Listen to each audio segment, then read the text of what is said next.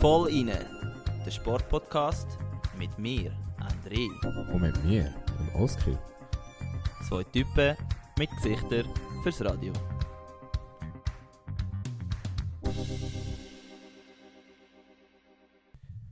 Ja, hallo zusammen und willkommen zur mittlerweile 29. Episode vom Voll Inne Podcast.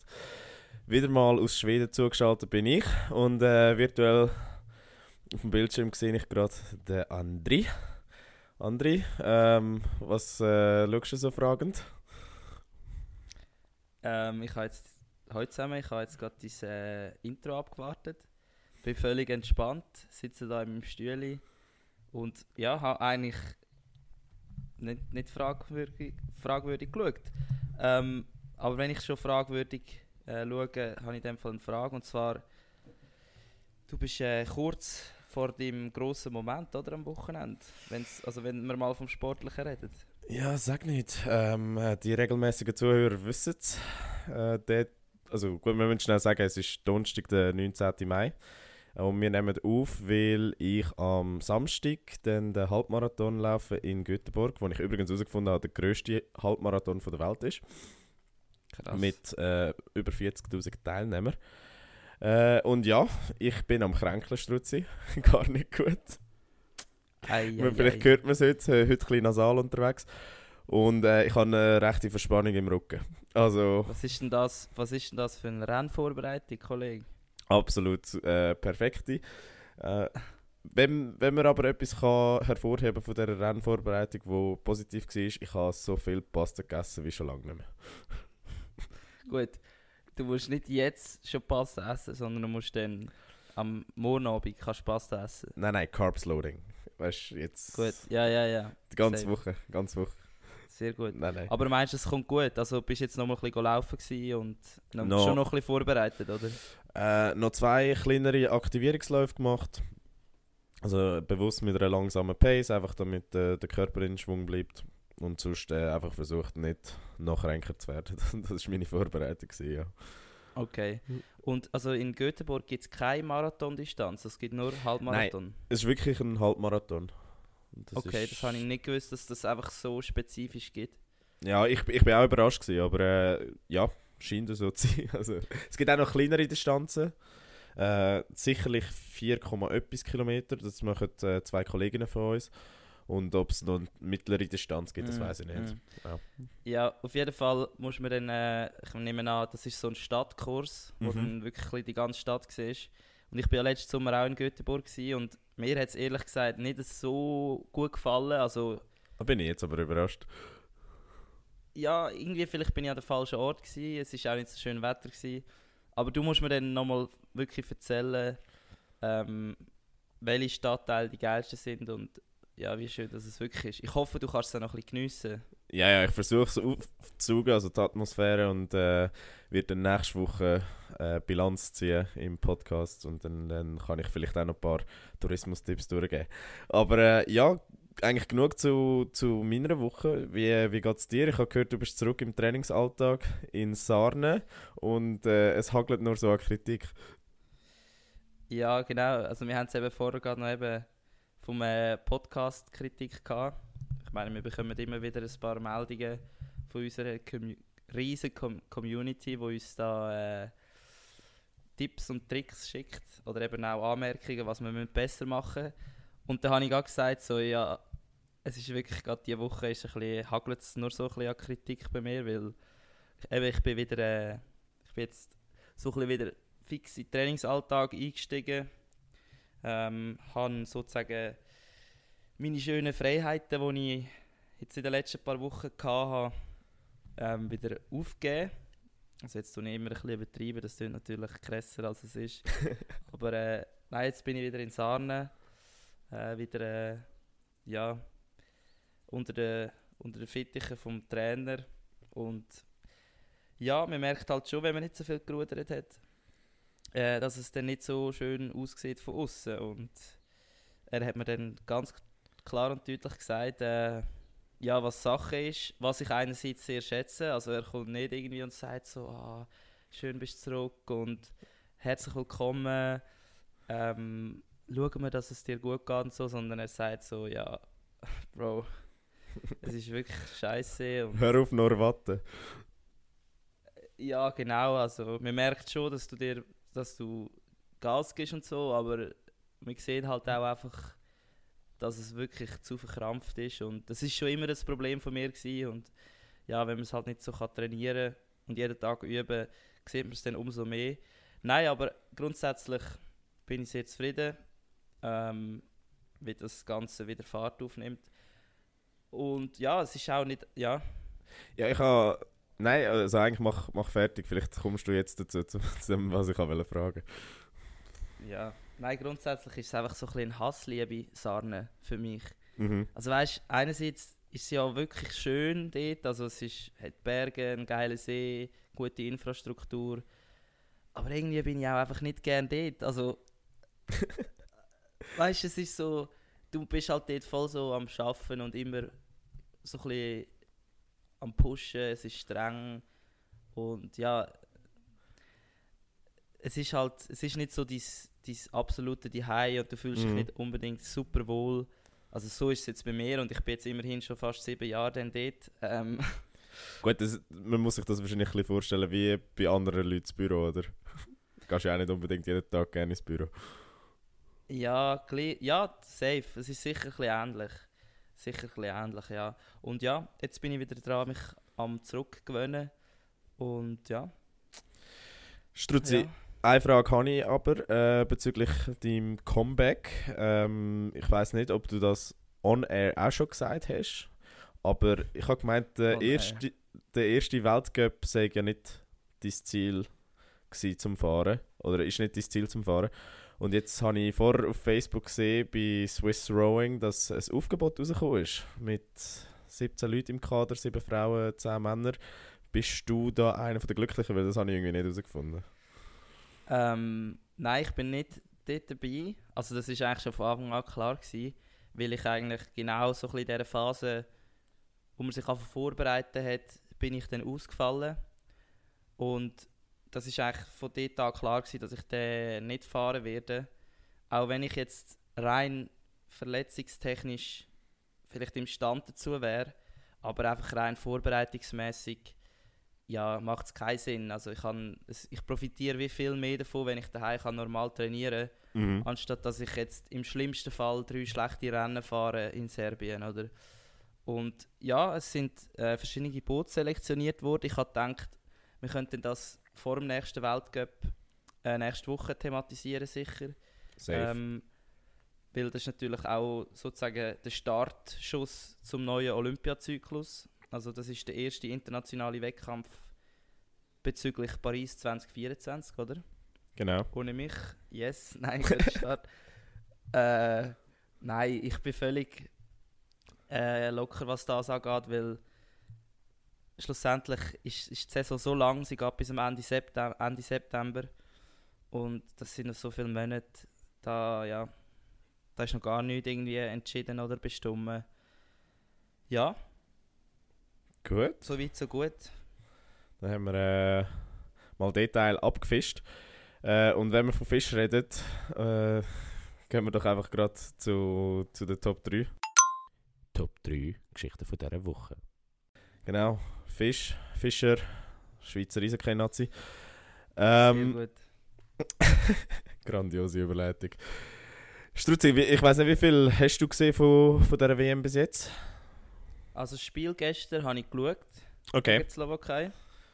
Ähm, bei den vorherigen Spielen habe ich einfach immer so alles nachgeschaut. Also nicht das ganze Spiel, aber die wichtigen Szenen. Aber das ist perfekt, weil ich habe die ersten drei Spiele gesehen und das gestern nicht. Ah, okay, ja. In dem Fall. Ja, was meinst du bis jetzt? Also bist du da auch so ein bisschen auf der euphorischen Seite, wie jetzt doch auch die Medien in der Schweiz? Und wir sind doch auch ein Medium als Vollinen-Podcast. Mhm. Oder auf welche Seite wollen wir uns da setzen? Boah, was meinst du, wenn wir mal auf die Euphorie-Bremse stehen? Ja, gell, machen wir mal, weil das ist so ein bisschen die, äh, die kleinere Mehrheit, würde ich sagen. Ja, also eben zuerst mal muss man faktisch festhalten, am Tag, wo wir aufnehmen, hat die Schweiz äh, vier von vier möglichen Siegerungen. aber halt doch gegen die, sagen wir so, eher kleinen Mannschaften äh, in der Gruppe. Also das erste Spiel hat man gegen Italien gewonnen, dann nachher Dänemark geschlagen, Kasachen und äh, gestern die Slowaken. Gut, Slowaken sind vielleicht nicht gerade ein kleines Team, aber Ja, Dänemark auch nicht unbedingt. Aber, ja, aber es sind jetzt ja, nicht du Gegner, meinst. Es ist nicht wo- Kanada oder USA oder genau. Tschechien oder weiß ich wer. Genau. Ja, und äh, ja, Struzzi, eben, du hast gestern das Spiel geschaut. Was ist, was ist dein Fazit zu dem Spiel? Gewesen? Hure Glück gehabt. Alter. Also, sie haben wirklich.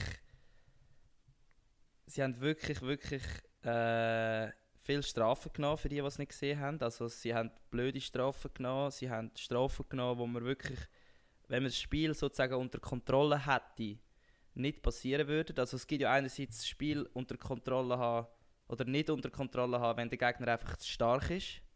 Genau. So war es aber nicht. Gewesen, sondern es war mehr auf die andere Seite raus, gewesen, dass sie wie zu aktiv gewesen sind. Also, ja, ich weiß nicht genau, an was das gelegen ist, aber sie haben einfach auch in der Offensivzone Strafen genommen, wo, wo mit, ja, mit vielleicht viel, zu viel Wellen oder zu viel äh, Motivation oder so der Auslöser war. Nein, und grundsätzlich haben sie haben sie sicher gut reagiert. Also sie haben dann immer wieder alles, was sie eigentlich verursacht haben, äh, so ein bisschen ausbühlt. Also jetzt sprich äh, Boxplay und so, das ist wirklich krass gewesen. Zum Beispiel das eine Boxplay sogar 3 gegen 5, also zweifache Unterzahl. genau. Brutal gewesen, also wie die dort äh, Forecheck, also wie sagst du dem? Wie Ja, sie Druck gemacht haben auf den Gegner. genau. Also das ist krass gewesen. Und sonst, was kann ich dazu sagen? Viel Goal hat es gegeben. Ähm, ja, grundsätzlich schon auch verdient gewonnen, aber sicher viel zu schwierig gemacht sich selber. Ja, safe. Also das ist auch so ein bisschen mein Fazit aus den, aus den ersten drei Spielen. Zwar ganz unterschiedliche Spiele gewesen, also von der Dominanz. Also gerade Dänemark hat man ja eigentlich äh, relativ klar dominiert, auch Italien. Aber äh, gegen Kasachstan hat man schon das erste Mal ein bisschen, ein bisschen mehr gelitten, wenn man so will. Obwohl Kasachstan wahrscheinlich auf dem Papier der schwächste Gegner ist. Well, Mhm. Gut, vielleicht auf einer Stufe mit Italien. Schwierig zu sagen.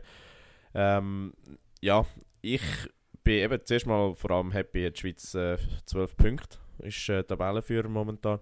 Aber man muss schon sagen, gewisse Effizienz fehlt noch, vor allem im Abschluss.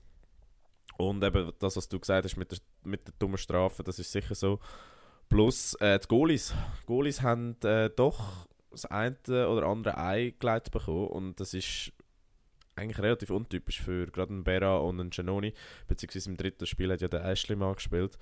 Ähm, Mhm. ja, es ist, ich glaube, sicher noch verbesserungswürdig, aber es ist eigentlich ja irgendwo durch ja auch gut, dass dass das äh, möglich ist. Etwas anderes, was ich sehr interessant gefunden habe, eben, wir haben es äh, letzte Woche schon besprochen, es sind ja mittlerweile sieben NHL-Spieler im Kader, was, Ja, äh, was natürlich äh, insofern wichtig ist, weil man sieht, dass die halt doch nochmal einen, einen Schritt weiter können gehen als alle anderen und nochmal ein Level höher spielen. Und du merkst halt richtig, wie, wie gut die Schweiz ist, wenn, wenn die auf dem Eis sind. Sie sind. Und teilweise sind sie ja gar noch nicht auf ihrem höchsten Niveau. Aber die sind halt einfach doch nochmal eine Spur äh, schneller und effizienter als, als die, die in der Schweizer Liga spielen. Mit Ausnahme von einem. Und das, das wäre. Genau. Den haben wir schon jetzt doch eine Zeit lang äh, mit dem zu tun. Wer Zucker-Fan ist, der weiß äh, wahrscheinlich, von wem wir reden. Es handelt sich um den Dennis Malgin. Und äh, ja, wenn du eben gesagt hast, die vielen NHL-Spieler, die wirklich nochmal ein Level höher spielen, ist er sozusagen als ja, so halb NHL-Spieler, oder? Ähm, und ist er Vielleicht, so vielleicht, auch oder vielleicht baldige NHL-Spieler wieder. Genau, ist er eigentlich genauso gut auf dem Niveau oder sogar drüber. Also eben der Dennis Malgin ist äh, schon mal in der NHL gewesen. Also er ist äh, bei Florida gewesen und bei Tampa. Nein, Oder? Toronto. Ah, Toronto, ja. Genau. Und er ist dann zurückgekommen in die Schweiz. Eben, er hat jetzt das letzte Jahr bei Zürich gespielt und auch schon im also eigentlich im Playoff dann vor allem brutale Leistungen gezeigt. Und dann hat man es natürlich nur können vermuten, was er an der WM äh, könnte zeigen. Ist natürlich immer noch ein bisschen anders mit dem Mannschaftsgefüge und so und alles ein bisschen anders, aber überzeugt er dich jetzt genauso fest wie jetzt hier in der Schweizer Liga? Ja, safe. Also, immer wenn er auf dem Eis ist, also das hat man schon während der ganzen Playoffs eigentlich gesehen, ist gerade Gefahr rum und ich glaube, als Gegner bist gerade noch mal ein bisschen angespannter, wenn er amigs äh, rumkurvt, weil der braucht seine Gegner ja teilweise wirklich als Slalomstange. Und was ich bei ihm Mhm. einfach beeindruckend finde, er ist ja nicht so ein klassischer Stürmer, der einfach äh, brutale Skills hat und, und vorne sich durchdribbelt und versucht Goal zu schiessen, sondern er schafft ja auch effektiv hart nach innen. Und, und das ist extrem Mhm. wichtig. Und ja, also ich, ich muss sagen, sehr, sehr beeindruckt. Und es würde mich nicht verwundern, wenn er nach dem Sommer nicht mehr in der Schweiz spielt, was ja durch seinen Vertrag möglich ist, weil er hat, glaube ab Juli amix äh, ein, ein Fenster offen, wo NHL-Teams ihn können, äh, verpflichten Und ja, Okay. es, es nimmt mich Wunder. Also ich, ich glaube, der, der hat vielleicht schon eine Chance, nochmal rüber zu gehen. Aber ja, du Weißt du eigentlich gerade, wie alt er ist? der hat, glaube ich, den gleichen Jahrgang wie mir. Der ist, glaube ich, 4 oder 25. Also doch. Was, noch so jung, Alter. Ja, ja, das, das, ist. Oh shit. Ich hatte Ja. gedacht, der ist sicher so, so 28 oder so. Aber in dem Fall, ja, safe. Also dann hat er ja noch eine lange Karriere vor sich. Ja, safe. Ja, aber wenn wir bei der NHL sind, äh, zwei Sachen müssen wir noch schnell anschauen. Und zwar äh, einerseits eben Kevin Fiala kommt nicht.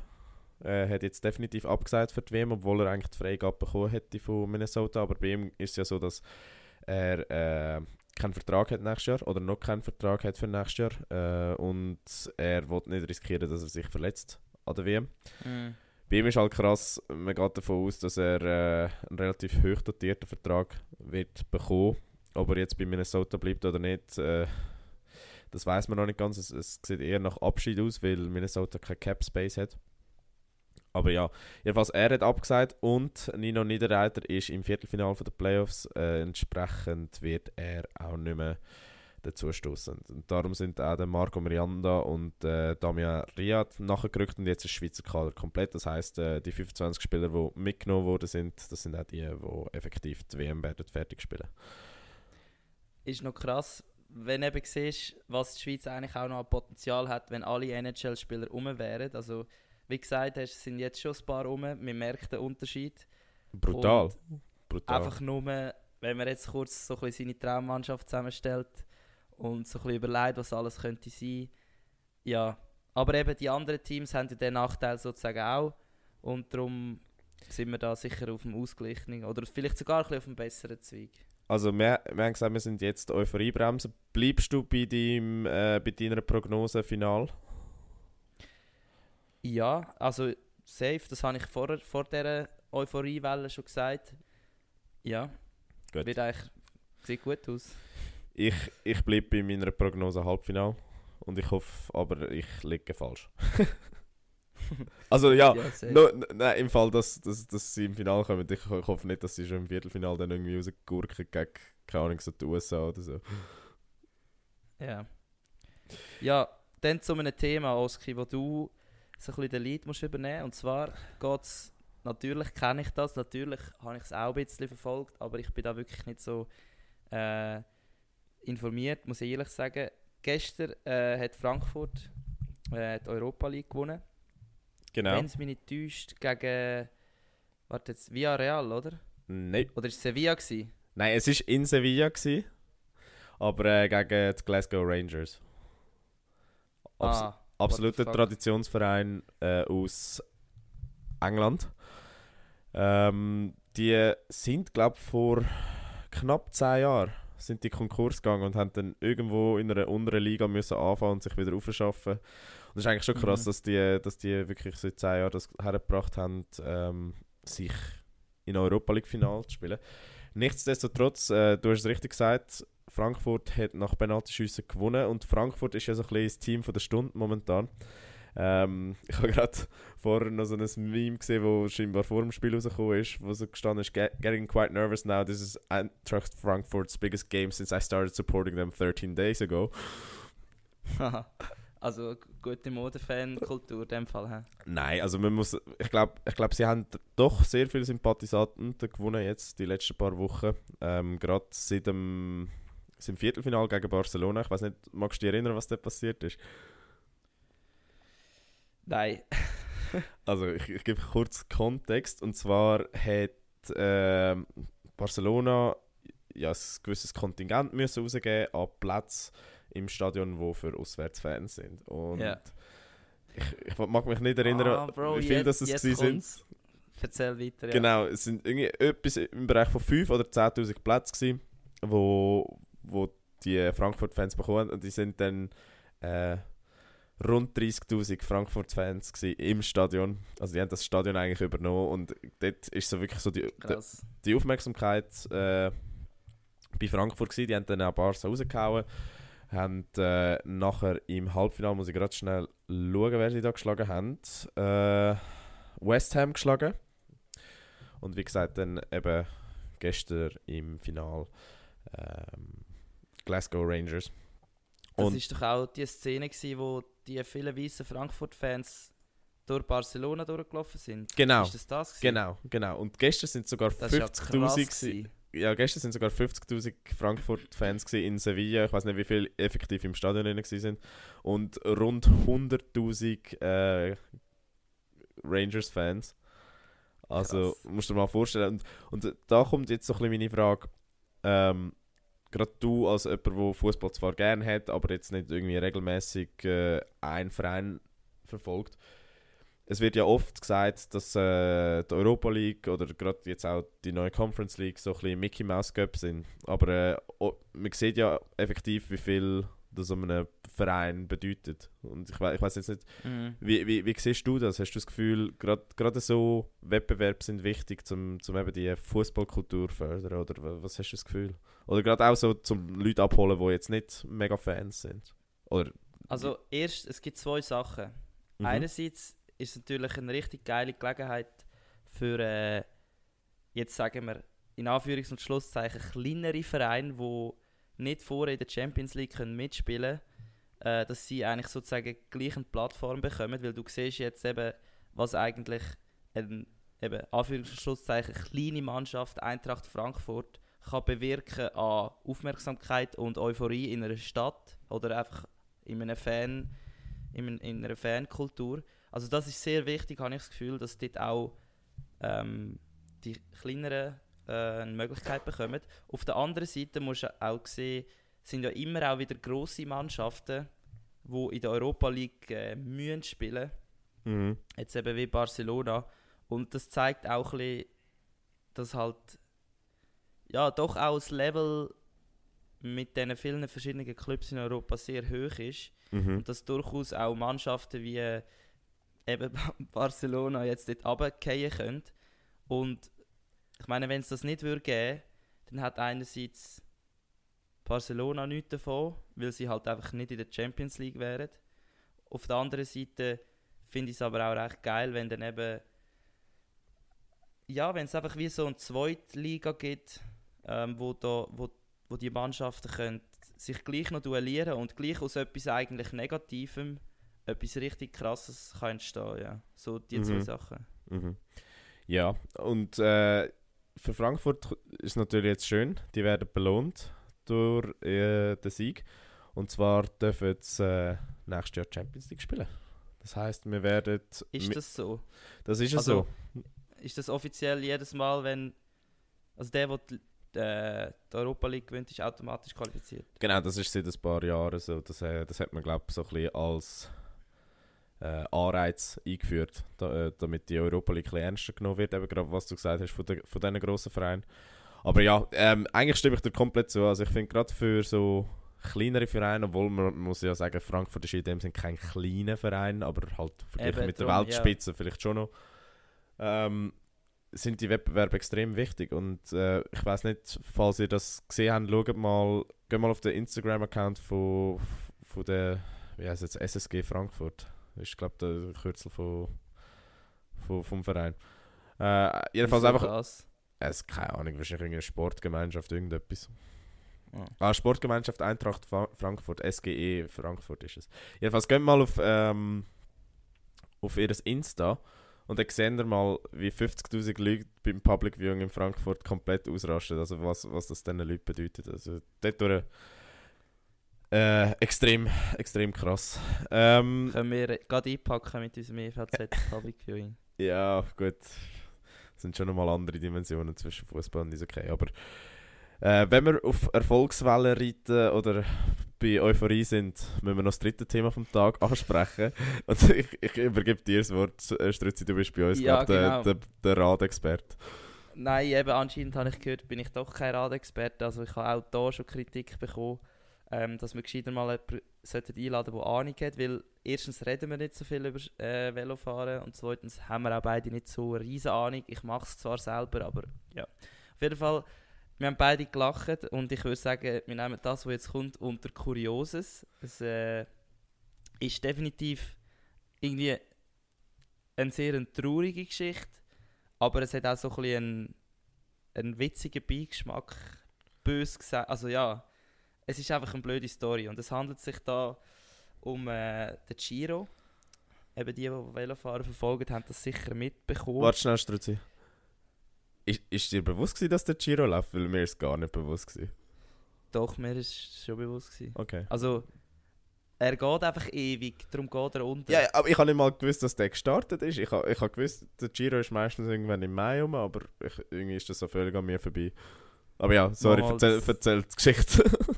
Ja, genau. Und zwar haben sicher ähm, die ein oder andere schon mal von dem afrikanischen äh, Spitzenradfahrer gehört. Und zwar heißt er Binyam Girmay. Oder ich weiß nicht, wie man das ausspricht. Girmay oder wahrscheinlich wird es so etwas sein.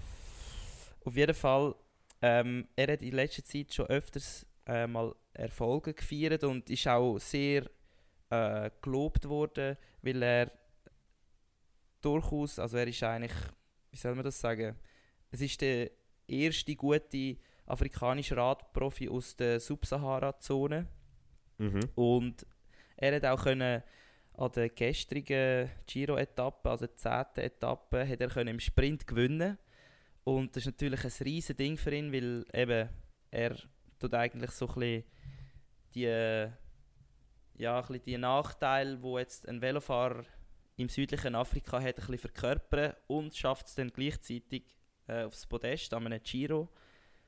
Leider hat er dann fast ein bisschen zu fest Freude bekommen. Also es war eigentlich nicht sein Fehler, gewesen, aber ähm, ja, ich habe gerade vorher wieder das Video geschaut und es ist echt blöd. Ähm, Ja. ich weiß nicht. Ver Nein, erzähl, Es ist- erzähl fertig, das ist, ist gut. Es ist wirklich blöd. Also die Rennvelofahrer, die gewonnen haben, tun ja dann, sagen wir, wie jede Formel 1 dann ihren Champion auf und äh, spritzen ein bisschen um. Und ja, weil er, ich weiß nicht, vielleicht ein bisschen unerfahren ist im Gewinnen oder weil er sehr selten auf dem Podest steht, hat er sich dann halt über die Champagnerflasche gebückt, währenddem er sie aufgemacht hat und alle, die schon mal einen Champagner aufgemacht haben, kennen es. Äh, man tut so das Stahl, den Dra- Stahldraht wegdrüllen. Ja, und dann ist eigentlich der Korken frei zum Abschiessen und er ist dann halt immer noch mit seinem Kopf über dem Korken gewesen und der ist, hat sich dann Zack, gelöst. bumm. Zack, bumm. Champagner hat, ist rausgespritzt und Korken ist in seinem Auge. Gewesen. Jetzt könnte man meinen, ist nicht so schlimm, aber das ist eben das Krasse. Die Konsequenzen von dem kleinen Fehler. Er hat zwar noch können feiern dann gerade nachher, also er hat so ein alles überspielt, aber am nächsten Tag hat er müssen den Giro aufgeben wegen einer Augenverletzung. Ja, also Ja, also zuerst mal muss ich dir ein Kompliment machen. Die Story ist wirklich sehr gut zusammengefasst. Und äh, ja, ich finde es ich find's irgendwie tragisch, äh, ironisch, wie auch immer du das willst nennen dass äh, an so einem historischen Moment, wo der erste äh, afrikanische Fahrer aus Subsahara eine Etappe gewinnt an einer den drei Grund grossen Rundfahrten, so etwas passiert. Und gleichzeitig ja, irgendwie, ich glaube, das wird wahrscheinlich immer allen ein bisschen in Erinnerung bleiben, zumindest wenn es um seine Person geht. Ähm, ich ich weiß nicht, also ich, ich, ich frage mich etwas, Struzzi. Mhm. Wieso haben die Veranstalter den Korken draufgelassen? Ich glaube, also ist das nicht immer so? Jetzt habe ich mich, das ist echt eine gute Frage, die man mal beantworten müsste, weil überall, wo es Champagner gibt auf dem Podest, tut doch der, der, der gewinnt oder die, die auf dem Podest sind, das auslösen. Ja, aber ich, ich habe eben das Gefühl, zumindest zum- in der Formel 1 ist der amigs schon drauf. Das heisst, sie haben irgendwie wie so einen anderen Verschluss, wo dann, wo dann Nein, ich, kannst ich glaube, ich aufspritzen. glaub, die Flasche ist einfach schon offen und die schüttelt dann einfach. Und das geht ohne Druck. Boah, da, da, da habe ich zu wenig äh, Champagner verspritzt in meinem Fuck. Leben, aber... Ja, Wenig gewonnen, ja. Ich Aber- auch. Also im Ruder gibt es sowieso kein Champagner. Aber das wäre mal spannend zum Ausprobieren. Ich glaube, der hat einfach. Aber- Also ja. das muss, aus, aus Sicherheitsgründen müsste doch das schon immer abgenommen sein, nicht? Also gerade vor allem so Sportler, die so noch voll Adrenalin sind und voll euphorisiert. Äh, Also, grad, und auch wenn Zuschauer oder sonst Leute noch auf dem Podest stehen, äh, ja, da, da kann doch schnell mal so etwas ins Auge gehen, wortwörtlich. Also in dem Fall bei ihm. Also, Ja, also du hast absolut recht. Ich weiß nicht, ob sich das vorher noch nie über, jemand überlegt hat. Ähm, auf jeden Fall werden sie es wahrscheinlich jetzt zweimal überlegen, was sie jetzt mit dem Korken machen. Ja, scheiß, scheiße wirklich, dass das passiert ist, weil es wäre mega spannend gewesen, um können schauen, was er, zu was er noch fähig ist. Oder? Und Absolut, ich meine, wenn du an, einer, an einem Giro mit dem, im Sprint kannst gewinnen, wenn im Sprint gewinnen ist wirklich etwas vom krassesten, wo eigentlich kann also passieren, weil du hast halt nicht sozusagen den Überraschungsmoment, wo du sagen wir während wenn du noch 50 Kilometer fahren musst, kannst du einfach mal eine Attacke äh, lancieren und dann hast du vielleicht das Glück, dass niemand mitkommt, weil sich die nicht einig sind und dann hast du vielleicht so gewonnen, aber im Sprint musst du dich halt wirklich gegen die Besten verteidigen ja. und ja, das ist krass gewesen, mega eine krasse Leistung. Schade, hat es jetzt so geändert, aber ich glaube, mit dem Auge wird er nicht sehr lange beschäftigt sein und darum werden wir sicher noch einiges von, von Biniam äh, hören. Ja, gute Besserung bin ich. Weiß zwar mit höherer Wahrscheinlichkeit, dass das nicht los ist, aber wir wünschen dir trotzdem gute Besserung. Gute Ja. Besserung. Struzzi, Top 3 abgefischt. Jetzt habe ich aber nachher Yes. keine Transition für Fisch, äh, für das Hauptthema, aber äh, das, das ist nebensächlich. Äh, wenn wir trotzdem übergehen mal und äh, da ein bisschen über etwas komplett anderes reden, wo wir wieder mal, muss man sagen, gründlich recherchiert haben für eines. Ja, Oder, oder, seit, oder seit langem wieder mal richtig äh, recherchiert haben. Genau, so ist es. Gut, dann gehen wir über zum Thema von der Woche. Unser Thema von der Woche. Genau, Thema von der Woche.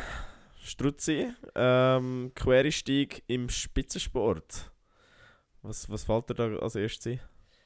Ja, was fällt mir da als erstes ein? Erstes Bild, das ich so habe, ist so wie einfach, dass eben, wenn du so früher amix, wenn du in der Schule bist und irgendwelche so Französischlehrerinnen angefangen haben, die Quereinsteigerinnen waren, ähm, keinen Plan hatten, was sie eigentlich machen. Und ja, dann stelle ich mir amigs so vor, ja, wie ist denn das im Sport? Kommen die auch in das Metier? und stehen völlig ohne Plan da. Und wir werden herausfinden, oder wenn wir jetzt das besprechen, dass es eben dann nicht so ist. Ähm, ja, das ist so das Erste, wo ich muss daran denken das blöde Schulbeispiel, weil das habe ich doch jetzt ein paar Mal erlebt. Gehabt. Ich weiß nicht, bei dir, Quereinsteiger, was, was heisst das für dich? Jetzt bezüglich Spitzensport. Boah, bezüglich Spitzensport. Schwierig zu sagen, weil ich halt nie in die Situation komme, dass ich Spitzensport betrieben habe.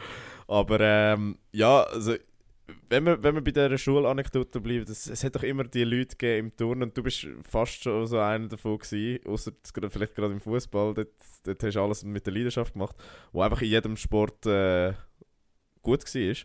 Also Ja, mehr oder Mu- weniger. mu- also nicht mu- alles muss ich- muss ich aber ja. muss ich dir wirklich lassen, du bist eigentlich äh, sehr polysportiv unterwegs gewesen. Eben, außer im Fußball, dort, dort ist alles, dort ist alles über äh, Körpereinsatz gegangen. Also, der Struzina hast du nicht als Gegner wählen, weil nachher hast du Blaumöse gehabt. Aber nur schon das zeigt auch schon, dann habe ich irgendwie wieder können gut spielen, weil sie mich in Ruhe gelassen haben. Aber ja, erzähl weiter. Genau, und eben auf so Leute bin ich eigentlich immer sehr neidisch gewesen, weil ich, ich behaupte, ich bin in keiner Sportart schlecht, aber nie in keiner Sportart wirklich gut. Äh, entsprechend, Also das, ist, das, han- das Ja. habe ich schon immer krass gefunden. Und, Okay. und immer so die Vorstellung, dass das Leute im, im Spitzensport machen, äh, das geht irgendwie mir fast nicht in den Kopf hinein. Aber eben, wie, wie wir gesehen haben, oder wie wir beim Recherchieren gemerkt haben, ist es doch äh, ein Thema, wo, wo durchaus möglich ist. Genau, und eben wenn wir da von Quereinsteiger oder Quereinsteigerinnen reden, weil es sind jetzt dann primär auch Frauen, wo wir darüber werden reden, ähm, kurz was wir damit meinen, ist, äh, also es ist grundsätzlich jemand, der nicht schon seit irgendwie äh, Kinds, Kindsjahr den Sport betreibt, also nicht irgendwie wie ein Eishockey-Spieler, wo die Mutter schon mit drei aufs Eis stellt und sagt, da, schau, Schläger, Böck, schiess mal aufs Goal. Sondern das sind primär Leute, die vorher etwas anderes gemacht haben, meistens auch sportlich sind, sehr sportlich sogar. Ähm, und dann eben von der einen Sportart in die andere gewechselt haben, in einem eher für diese Sportart äh, untypischen Alter. Also ich sage jetzt mal, ja, sagen wir später als sicher 18, vielleicht sogar 20.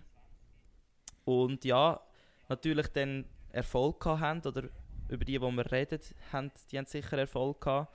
Und das ist eigentlich so das, was wir meinen mit Quereinsteigen. Natürlich gibt es viele Leute, die, äh, oder Sportlerinnen, Sportler, die gewechselt haben und es dann nicht geklappt hat, was ja eigentlich auch Quereinsteiger wären.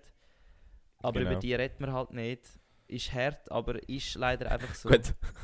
Man muss sagen, wir werden nachher ja schon noch ein paar Beispiele bringen von, von genau so Leuten, wo so der Quereinstieg gescheitert ist. Aber, Ja, nein, genau. aber du hast, du hast recht. Also meistens, äh, oder die Chance, dass es klappt, ist ja relativ klein. Aber vielleicht müssen wir noch mal einen Schritt zurück machen und unseren Zuhörer und Zuhörerinnen sagen, wie wir überhaupt auf das Thema gekommen sind. Und zwar ist das Anfangswoche gewesen. Da habe ich dir einen Artikel geschickt, den ich gerade in der NZZ gelesen habe, von einer gewissen Nienke Brinkmann. Das ist eine Holländerin, die in Zürich wohnt, eine ehemalige Feldhockeyspielerin. Und die hat äh, quasi aus Langweile, wenn man das so böse darf sagen, während der Corona-Krise angefangen zu joggen Mhm. und hat gemerkt, oh, eigentlich bin ich gar nicht so schlecht. Ähm, ich probiere einfach mal da so einen Marathon zu laufen und hat eine brutale Zeit gehabt für die Amateurläuferin und mittlerweile ist sie im holländischen, oder doch, man sagt holländisch, oder? Mhm. Äh, Nazi-Team oder Nationalkader und äh, wird voraussichtlich den Sommer an der EM äh, den Marathon laufen. Ja, genau. Also, das ist wirklich. Also, das müsst ihr selber lesen. Also, das ist wirklich eine ganz eine krasse Story. Mir ist aufgefallen, ähm, dass ich sie. Also, dass ich auch jemanden kenne, der mit ihr viel trainiert. Wirklich jetzt bei der Recherche. Ähm, ist mir das erst aufgefallen, weil ich so ein ihr Gesicht angeschaut und dann habe ich gedacht, von irgendwoher kenne ich die doch. Und dann bin ich das ein bisschen anschauen und wirklich jemand, der auch ähm, für meine Freundin, also sie hat auch schon mal ein paar Trainingspläne von ihm bekommen, um so ein bisschen amateurhaft zu trainieren. Der tut viel mit ihr trainieren und so bin ich dann auch so ein bisschen in die, halt ein bisschen in die Story reingekommen. Ja, man muss wirklich sagen, am Schluss hat es ihr wirklich innerhalb von, was ist das gewesen? Sagen wir drei Jahre, 20, Zwei Jahre. zwei Ja. Jahre, hat sie es äh, von ihrem ersten Marathon, wo sie allein gelaufen ist, von einer Zeit von 2,43 glaube Also Mhm. was als Frau für den ersten Marathon wirklich schon brutal ist. Also ich weiß nicht jeder, der das weiß, wie schnell das ist, hat einen riesen Respekt vor dieser Zeit. Ähm, und ja, zwei Jahre später ähm, ist sie im besten Laufteam von der Welt, wo unter eben anderem Bekele und Kipchoge dabei sind. Der Julien Wanders ist dort auch schon dabei gewesen und hat eine Zeit von 2,22,51 äh, gelaufen. glaube in Amsterdam oder wo ist das gewesen? Der letzte Marathon.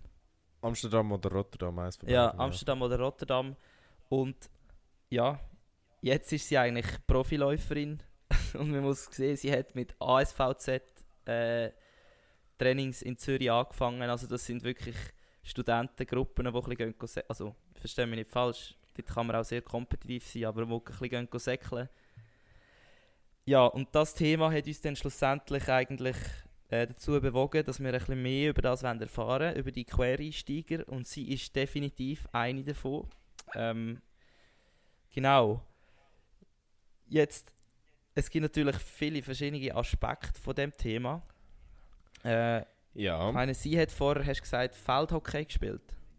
genau. Und sie hat ja gesagt, ähm, sie ist schon bewusst gewesen, dass sie eigentlich eine Schnelle ist, aber dass es so viel ausmacht. Und ich muss gerade auch sagen, ähm, die Connection von Feldhockey und Joggen oder Rennen sehe ich jetzt nicht direkt, weil es, Feldhockey ist ja auch sehr viel Stop-and-Go-Bewegungen.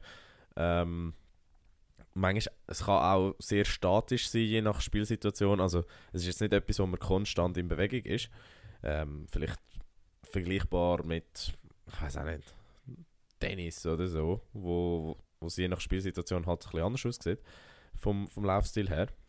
Mhm. Aber ja, es ist absolut bemerkenswert, was, was du sagst, dass, dass sie innerhalb von zwei Jahren äh, quasi ohne Vorkenntnis den Sprung an die Weltspitze geschafft hat. Oder eben in das, in das äh, Nike, wie heißt das, Nike, NN Running Team. Oder irgendwie so.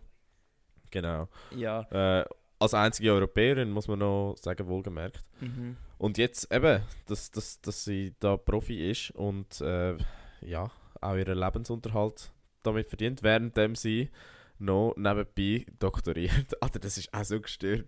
Das ist Ja. Es ist eben oft, das zeigt auch, also das ist etwas, was mir aufgefallen ist, viele Quereinsteigerinnen, Quereinsteiger, wo wir jetzt auch noch werden später vielleicht kurz antönen, wie jetzt sie, sie hat an der ETH äh, studiert, ist eigentlich aus Grund von dem in die Schweiz gekommen überhaupt, hat neben dort ein bisschen angefangen trainieren, ähm, macht ihren Doktor im Moment, ähm, ich weiß jetzt gerade nicht mehr, was Fach war. Oh, da überfragst du mich im Fall Ja. auch. Einfach wirklich sehr, sehr äh, eine ambitionierte Frau im, im Gesamthaften. Und das ist sicher auch etwas, was auffällt, dass sind nicht einfach Leute, die ähm, ja, 0815 sind, sondern das sind wirklich überdurchschnittlich talentierte Leute. Sei es jetzt im Kopf, sei es eben auch äh, Motivationsdisziplin technisch. Und ja, sie hat sicher eben, wie du gesagt hast, wo, wo ist der Zusammenhang zwischen Feldhockey und äh, Marathonlaufen? Wahrscheinlich ist sie einfach im falschen Sport gewesen. Also weißt, sie hat wahrscheinlich von Grund auf ein Talent gehabt fürs Laufen, hat es aber einfach, es gibt halt manchmal, musst du einfach Glück haben im Leben, dass du früh genug das herausfindest, was du wirklich gut kannst. Und, Ja, klar, klar. und Nein, und, sie hat es jetzt zum Glück noch spät gefunden, oder? Und per Zufall, was, was ja das Geile an dieser Story ist eigentlich. Genau, das macht ja die Story so zu einem Disney-Märchen. Und wenn wir schon bei dieser Frage sind, ja, was haben die meisten Quereinsteigerinnen und Quereinsteiger vorher gemacht? Man kann grundsätzlich mal festhalten, das sind nicht einfach äh, nur also Amateursportler gewesen, sondern oder ja, Amateursportler vielleicht schon, was jetzt das Level angeht, was sie jetzt sind, aber sie haben vorher schon sehr viel trainiert, oder? Genau, also äh, gewisse, also was, was ist im Artikel gestanden? Grundausdauer ist sicher Ja. wichtig gewesen und, und gerade auch so die, äh, die verschiedenen Aspekte von eben, wo, wo vom Training auskommen, mit äh, Disziplin, mit Durchhaltewillen und so weiter, das sind, das sind so ein bisschen die Voraussetzungen gewesen. Aber ähm, wenn wir bei Voraussetzungen sind, Struzzi, bevor wir zu den Vor- und Vorteilen und vielleicht den Challenges kommen, wo so ein Quereinstieg hat. Ähm, ich habe da so einen Artikel gefunden, wo das diskutiert hat. Wie wissenschaftlich fundiert das der ist, weiß ich jetzt nicht. Muss ich ganz ehrlich zugeben. Aber ich, ich finde, er, er bringt ein paar gute Aspekte für. Ja. Und zwar gibt es äh, so gewisse Fragen, die man sich muss stellen muss, wenn man äh, als Quereinsteiger in einem neuen Sport startet. Und äh, ja, das sind so quasi fünf verschiedene Aspekte. Und am besten gehen wir jetzt einfach schnell mal die durch und dann, dann können wir auch ein bisschen, ein bisschen schauen, was, was wir da meinen. Ja, safe. Und anfangen tut das Ganze mit dem ersten Schritt, wo ist, ähm, welche Art von Trainings hat der Sportler in den letzten Monaten absolviert oder sogar in den letzten Jahren oder ein Leben lang. Und das, da kommen genau die Aspekte zu sprechen, die wir gesagt haben, eben die Ausdauer, die Intensität, die Kraft, die jemand mitbringt, äh, ist die Person in einem Individualsport oder in einem Mannschaftssport tätig gewesen und so weiter. Also einfach quasi der Background, oder, wo, wo die Mhm. Person hat. Genau. Und da, also das ist eigentlich ja grundsätzlich mal die Basis, oder ich meine, wenn du es ist jetzt nicht so, dass du dich jetzt könntest äh, beim keine Ahnung, Schweizer Tennisverband melden und sagen, hey, kann ich, haben ihr eine Liste für Quereinsteiger? Ich würde gerne mal in ein Quereinsteiger-Training kommen und äh, mit dem Roger trainieren. Sondern, ja, logisch, es braucht eine gewisse Voraussetzung und das ist einfach, du musst das Fitnesslevel haben, sei es jetzt im Kraftbereich, Ausdauerbereich, ähm, Spritzigkeitsbereich, Explosivität. Ja, das ist mal Fakt. Jetzt sehe ich ja, was es bei mir scheitert, weil meine, weil meine Vorhand im Tennis vorzüglich. Genau, es ist einfach alles andere, das ist klar.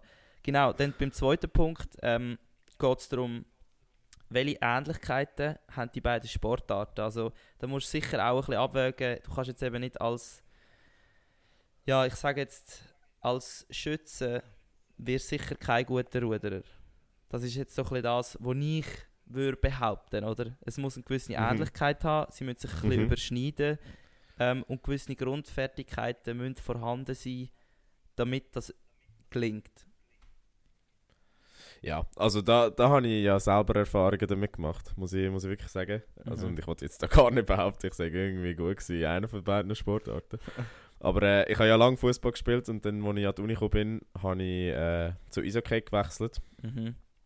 Und ich habe dann schnell mal müssen merken, nur weil du fit bist, was ich, was ich zu dieser Zeit noch war, bin, äh, heißt das nicht, dass du automatisch gut bist. Also ein Sport ist so, also kann so anders sein. Also gerade Fußball und Eishockey, das sind ganz verschiedene Dimensionen, wie deine Ausdauer beansprucht wird, wie du musst laufen, die Intensität, äh, also Ja, das, das, sind, das sind Welten dazwischen und das musst du dann quasi wie, wie neu erlernen, oder? Und ich habe schon das Gefühl, umso ähnlicher sich die Sportarten sind, umso also desto einfacher ist es, den, den Sprung zu wagen oder beziehungsweise zu machen in die, in die neue Sportart, beziehungsweise umso höher sind die Erfolgschancen. und gleich könntest du ja meinen, Fußball und Hockey hat noch gewisse Ähnlichkeiten, oder? Also es ist beides Mannschaftssportarten, es, ist, es gibt sicher gewisse Grundspielzüge, also wirklich absolute Grundspielzüge, die ähnlich sind. Es gibt Goalies, es gibt verschiedene äh, Positionen als Spieler und gleich, wie du gesagt hast, ja, guter Fußballer heißt wirklich überhaupt nicht guter Eishockeyspieler. Und ja, das wäre dann eigentlich auch der dritte Punkt. Was Genau. sind die Hauptunterschiede zwischen den beiden Sportarten? Ähm, eben, da gibt es sicher einfach einen riesen Unterschied, jetzt eben Fußball, Hockey, wo dann das Ganze doch noch recht ein Stück auseinanderschiebt.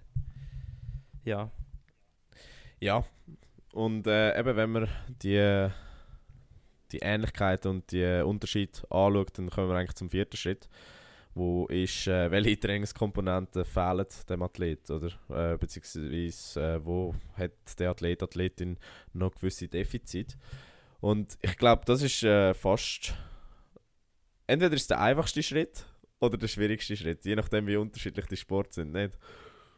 Ja, ich sage jetzt mal, wenn jetzt so eine Sportart gefunden hast, wo ähnlich wäre, also sagen wir, es hat schon mal Quereinsteiger gegeben, die von der, von der gleichen Sportart, wo du jetzt bist, in die andere gewechselt haben. Ich sage jetzt, wenn ich jetzt als Ruderer zu den Velofahrer wechseln will, dann Ja. hat es das sicher schon ein paar Mal gegeben. Also das heisst, Basis, also die Basis ist sicher mal da. Es ist Ja. möglich. Und ja, ich stimme dir zu. Jetzt ist das ist der einfachste oder der schwierigste Schritt. Ähm, was fehlt mir, dass ich Velofahrer kann werden? Und jetzt sind wir auf der individuellen Ebene und nicht auf der Sportebene, sondern auf meiner persönlichen Ebene. Und ja, ich glaube, das ist dann da, wo es schlussendlich scheitert, oder? Weil, ja, eben, als Ruderer bist du zwar auch fit, du hast eine gewisse Trainingserfahrung, äh, Wettkampferfahrung, auch Disziplin, all das. Gut, Kraft brauchst du jetzt im Velofahren nicht unbedingt äh, so wie, im- wie im Rudern. Und gleich kommen nachher ganz neue Sachen dazu, wie eben, äh, es geht alles viel schneller auf dem Velo. Du fährst in einem Peloton, wo du Schulter an Schulter musst ein Rennen fahren. Du musst gewisse, es ist ein viel risikobehafteter. Bist du bereit, das Risiko einzugehen, wenn es zum Beispiel durchab geht? Also kannst du wirklich ohne Bremsen Vollgaskurven fahren? Und alles so kleine Sachen. Vielleicht habe ich zu wenig Mut, was das angeht. angeht. Und eben da, ja, hast recht. Das ist sicher ein entscheidender Schritt. Genau. Und der letzte Schritt, äh, gerade was den Trainingsalltag angeht, ist äh, zu schauen, was ist die Intensität vom vorherigen Sport gewesen, oder? Ähm, ist es über die Ultradistanz gegangen? Ist es kurz gewesen? Ähm, ist es explosiv gewesen? Hat man vor allem Kraft gebraucht oder ist es äh, sehr ausdauerlastig gewesen? Mhm. Und das, das finde ich eben schon auch interessant, oder? Gerade, äh, wenn man sich vorstellt, ein Ultramarathonläufer, der wird wahrscheinlich kein Sprinter mehr, oder? Also auch wenn quasi die Be- Bewegungsabläufe ja ähnlich sind. Genau, also das ist einfach rein muskulär nicht mehr möglich. Also du musst sehen, ab einem gewissen Alter, wenn du nicht Explosivität trainierst, dann verlierst du das komplett. Und Mhm. dann gibt's, also es gibt keine, keine Möglichkeit, auch medizinisch nicht oder mit Doping oder was, ich weiß doch nicht, um das wieder rückgängig zu machen. Also wenn die Explosivität, wie jetzt auch bei mir als Ruderer, ich meine, wir sind extrem träge, würde ich jetzt Mhm. behaupten, also wenn uns gegen, gegen einen Sprinter oder nur schon ein Schwinger hat viel mehr Explosivität als wir. Äh, wenn du uns vergleichst, dann sind wir Ruderer wirklich sowieso hure so Faultiere, die sich langsam auf dem Ast bewegen und dann kommt irgendwie so ein ja, so ein flinkes Äffli, wo da hin und her springt. So stelle ich mir das etwa vor. Und ja, da hast du absolut recht. Also es kommt immer darauf an, weil, also eben, hast du einen Kraftausdauersport gemacht, hast du nur Ausdauer gemacht, hast eben eine Sportart gemacht, wo du Skills gebraucht hast, also wo du nicht, sagen wir, äh, ja, wo du halt auch sehr fest ähm, die, die koordinativen Fähigkeiten brauchst. Also weißt jetzt als Eishockey-Spieler gibt es einen Grund, wieso du so früh anfährst, oder? Du musst ja das ganze Du musst Handling, erlernen, ja. Du musst erlernen, du musst, du musst das Spielverständnis erlernen. Das sind alles Sachen, die eigentlich mit, sehr fest mit dem Kopf zu tun haben. Und wenn ich jetzt, ja, wenn ich jetzt gehe Fußball spiele, ist mein Hauptproblem, dass meine Pässe nicht ankommen und dass ich den Ball nicht richtig, also nicht dorthin kann schiessen, wo ich will, oder? Nicht, dass ich ja, am Ball absolut. nicht nachmache oder dass der Ball immer zu weit weg ist. Nein, sondern es sind eben die Skills und das ist zum Wo Teil fehlt, dann ja. nie mehr, wenn du älter wirst, also wirklich unmöglich, das zu wieder erlernen. Ja, also ich, ich finde den Punkt äh, relativ interessant. Also ich habe auch das Gefühl, es gibt gewisse Sportarten, dort ist ein Quereinstieg einfach unmöglich. Ähm, Mhm. Außer die, ausser die Person hat zwei Sportarten von klein auf gleichzeitig gemacht, hat sich dann für eine entschieden und dann gefunden, ich gehe in eine andere. Das, das ist vielleicht nochmal ein Ausnahmefall, aber dass jemand, der ein Leben lang eine Sportart gemacht hat und dann in eine andere wechselt, ähm, ist eben je nach Sportart, glaube fast unmöglich. Und das ist genau, was du sagst, eben die, die Skills. Oder es gibt so gewisse Automatismen, wo du in dem Sinn nicht kannst anders antrainieren, als wenn du einfach ein Leben lang die gleichen Bewegungsabläufe machst und, und das Tag für Tag machst und nicht 100 Mal, sondern 1000 Mal am Tag und einfach, äh, ja, du quasi wie ein Roboter funktionierst, wenn du so willst. Und das sind eben gerade äh, die, die High-Skill-Sportarten wie äh, zum Beispiel Hockey oder Boxen, das sind sicher so, so gute Beispiele von, von Sachen, wo, Mhm. wo ein Quereinstieg also auf Profiniveau wahrscheinlich fast unmöglich ist. Ja, absolut. Genau. Und ähm, Gleichzeitig vielleicht noch, eben, was, was man da muss sagen, oder? Ähm, wenn Körper und Geist sich vollständig einem Sport angepasst haben und man dann in eine, in eine andere Sportart wechselt, muss man ja quasi die Automatismen, wo man in der ersten Sportart erlernt hat, wie verlernen, oder? Zum quasi nicht äh, Nachteil haben dann in der neuen Sportart. Und darum glaube ich, also das ist jetzt eine steile These, oder vielleicht gar nicht so eine steile These, dass, ähm, dass ein Quereinstieg eigentlich nur möglich ist, wenn ähnliche Veranlagungen oder ähnliche Skillsets nötig sind. Ich weiß nicht, wie du das siehst. Doch, also ich bin da auch sehr, sehr rational und glaube da nicht an Mission Impossible, ehrlich gesagt. Also ja, das ist ziemlich, also wenn du weißt, was es braucht, um neu mit gut zu sein, dann ist es wirklich sehr, sehr schwer vorstellbar, dass jemand, der nicht aus dem Bereich kommt, das eigentlich in wenigen Jahren kann, kann erlernen. Das ist auch, also ich glaube, wenn du weißt, was es braucht, um wirklich an die Weltspitze zu kommen, dann bist du noch, noch viel mehr dieser Meinung. Und ja. Ja. Ja, das- ja. Struzzi, jetzt haben wir äh, eben über die Voraussetzungen geredet, die es braucht für einen Quereinstieg oder wo ein Quereinstieg verunmöglicht. Aber äh, gehen wir jetzt mal davon aus, äh, dass der Quereinstieg gelungen ist. Jetzt müssen wir mal noch die Vor- und Nachteile anschauen, wo so ein, wo so ein Quereinstieg mit sich bringt. Und ich weiß nicht, ähm, willst du uns da kurz was dazu erzählen? Ja, also es gibt ja sicher immer einen Grund, wieso jemand seine Sportart verloren hat und in eine andere Wettwechsel oder eben gewechselt hat. Also das wäre sicher auch noch, ich meine, das passiert ja nicht ohne Grund. Meistens ist es, ähm, weil es in, in der alten Sportart nicht mehr gelaufen ist. Also mir hat kein, es hat keinen Erfolg mehr gegeben, man ist nicht mehr weitergekommen, man ist stagniert. Ähm, äh, das ist sicher, was würde ich jetzt behaupten, der Hauptgrund. Dann gibt es sicher die Sachen oder die Fälle, wo sehr viel erreicht haben in ihrem alten Sport. Also sagen wir, es sind, sie haben ein großes Ziel in dieser Karriere erreicht und sie sagen, hey, ich bin bereit für etwas Neues und verlassen dann aus dem Grund eigentlich ihre Sportart. Und ja, ich weiß nicht, siehst du noch einen anderen Grund? Ja, also eben das, was du zuletzt angesprochen hast, die, die mentale bzw. physische Entlastung, oder? Das, das, der, so, wo so ein Sportwechsel kann mitbringen Aber sicherlich auch, dass man einfach äh, grundsätzlich als Athlet oder Athletin diversifizierter und vollständiger sein Also, dass man ein bisschen mehr das Gesamtpaket äh, ist, wenn, wenn man so will. Gut, ja, das, das kann ich mir auch vorstellen, dass du einfach so Sport angefressen bist. Ich meine, das ist ja wie die Studenten, die noch drei andere Fächer gleichzeitig studieren. Also das gibt es ja auch, weil sie Mhm. einfach etwas, ja, weil sie einfach so Spaß haben an dem, was sie schlussendlich damit können machen können. Es gibt sicher auch die Sportler und Sportlerinnen, die sagen, hey, ich mache so gerne Sport, ich liebe den Sport über alles, ich will so viel wie möglich aufsaugen, solange dass es noch geht. Darum tue ich jetzt gerade noch wechseln und bös gesagt, tun wir jetzt das andere auch noch an.